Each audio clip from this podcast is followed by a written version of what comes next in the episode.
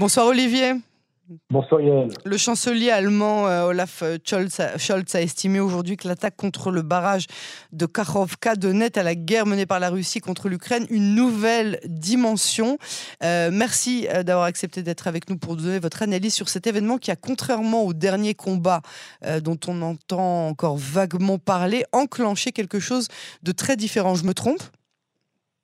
Non, pas du tout Yael. En fait, il s'agit d'un événement qui est radicalement différent de tout ce qu'on a connu depuis, euh, depuis le début de la guerre en février 2022 entre la Russie et l'Ukraine. C'est en fait d'un événement majeur qui euh, veut, je dirais, transformer l'état des choses, cette fois-ci au niveau euh, environnemental, géographique, topographique, entre l'Ukraine et la Russie dans, euh, dans euh, l'atmosphère de guerre psychologique et de guerre d'information que se mènent les deux pays depuis un an, euh, plus d'un an et demi. C'est-à-dire qu'une guerre, en fait, où chacun accuse l'autre d'être le responsable des attaques. Là, il ne s'agit pas en fait d'une, d'une attaque militaire stricto sensu contre une installation militaire. Il s'agit en fait de la destruction d'un grand barrage sur le fleuve Dniepr, qui est le, un les plus importants qui traverse euh, l'Ukraine.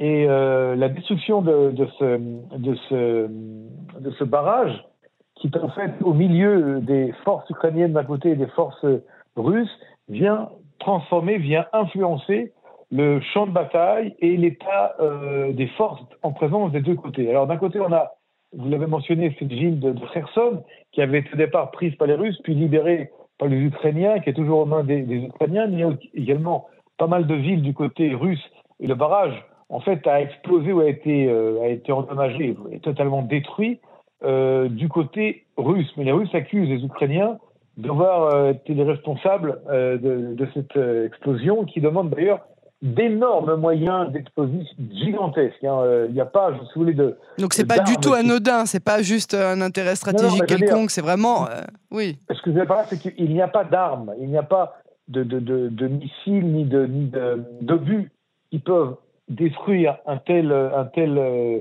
euh, chantier, un tel un tel ouvrage industriel. Seulement, il faut placer des des, des, des, des, explosifs en quantité gigantesque pour faire exploser un tel barrage et détruire, comme vous l'avez dit, la centrale hydraulique. Maintenant, ce qui est intéressant dans cette histoire, au-delà, d'ensuite on va arriver à toucher également les éléments politiques vous, parliez de, l'Allemagne et du chancelier euh, allemand.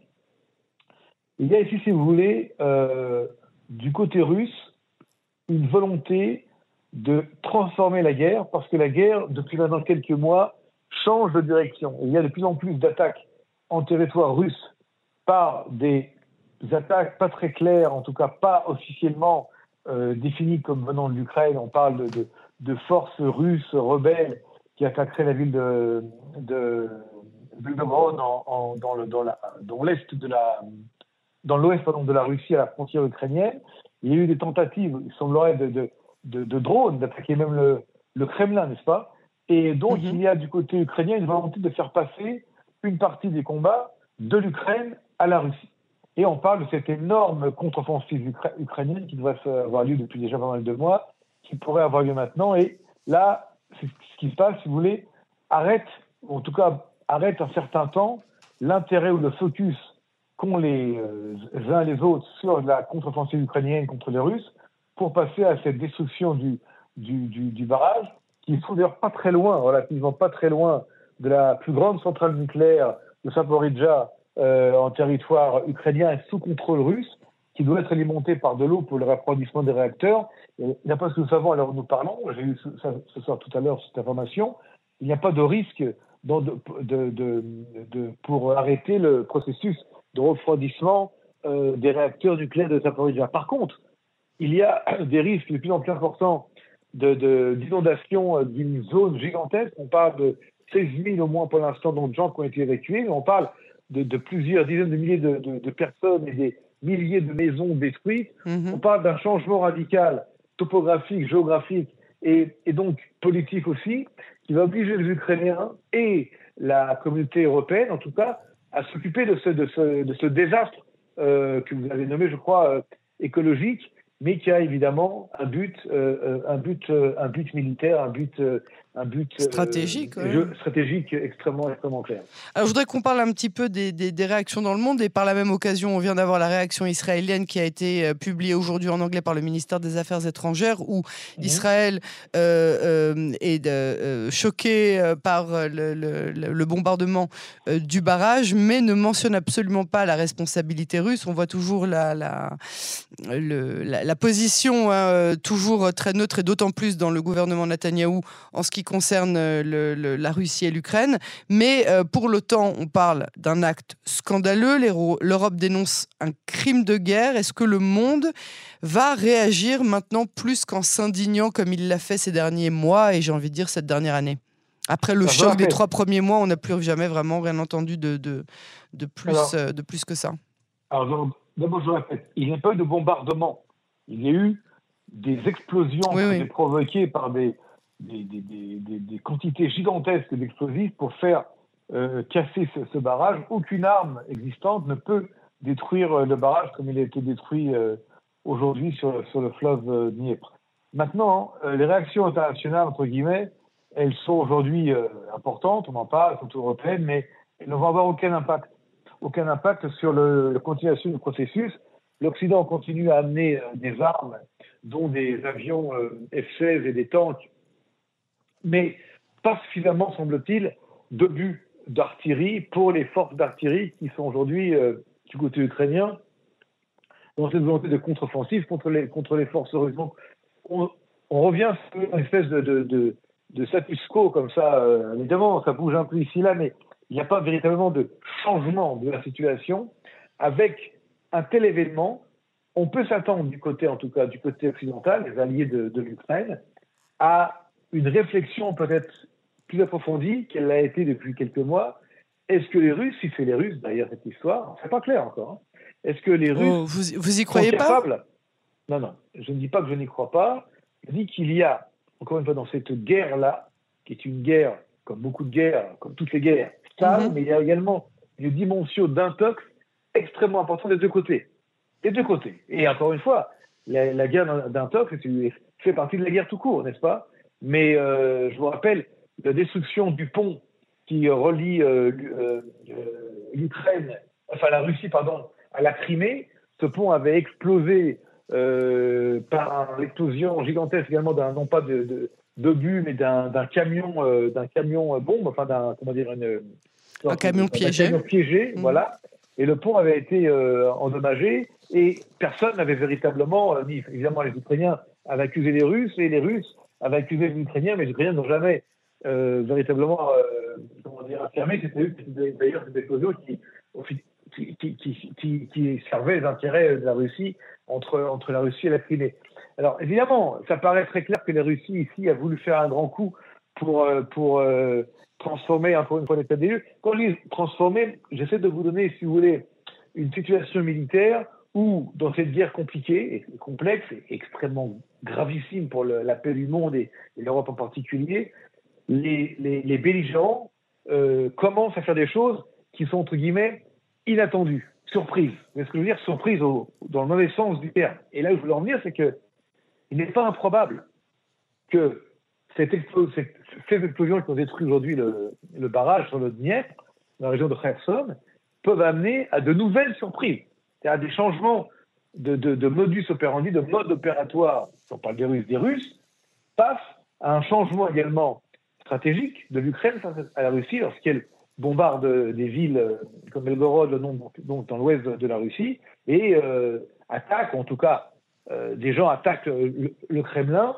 c'est quand même, c'est quand même Moscou et c'est pas la capitale russe. Donc, est-ce que les choses vont changer? Est-ce que les Occidentaux sont capables de réagir? La réponse, à mon avis, est non. Et euh, ça va rester euh, l'indignation, ça va rester euh, la colère, la surprise. Mais là, là où nous parlons, il, y a un véritable, comment dire, un réveil. non, non, un, un, un, en hébreu. Un, secret. non, non, pas un secret, un son, un son. ah, une catastrophe, pardon. Voilà, merci, excusez-moi. Une catastrophe. Une catastrophe donc écologique, mm. humaine évidemment. et là, peut-être que les, Occidentaux vont devoir aller aider maintenant. Aller aider, c'est amener des gens. Est-ce qu'ils vont pouvoir amener des, des sauveteurs? Est-ce qu'on pouvoir amener des, équipes?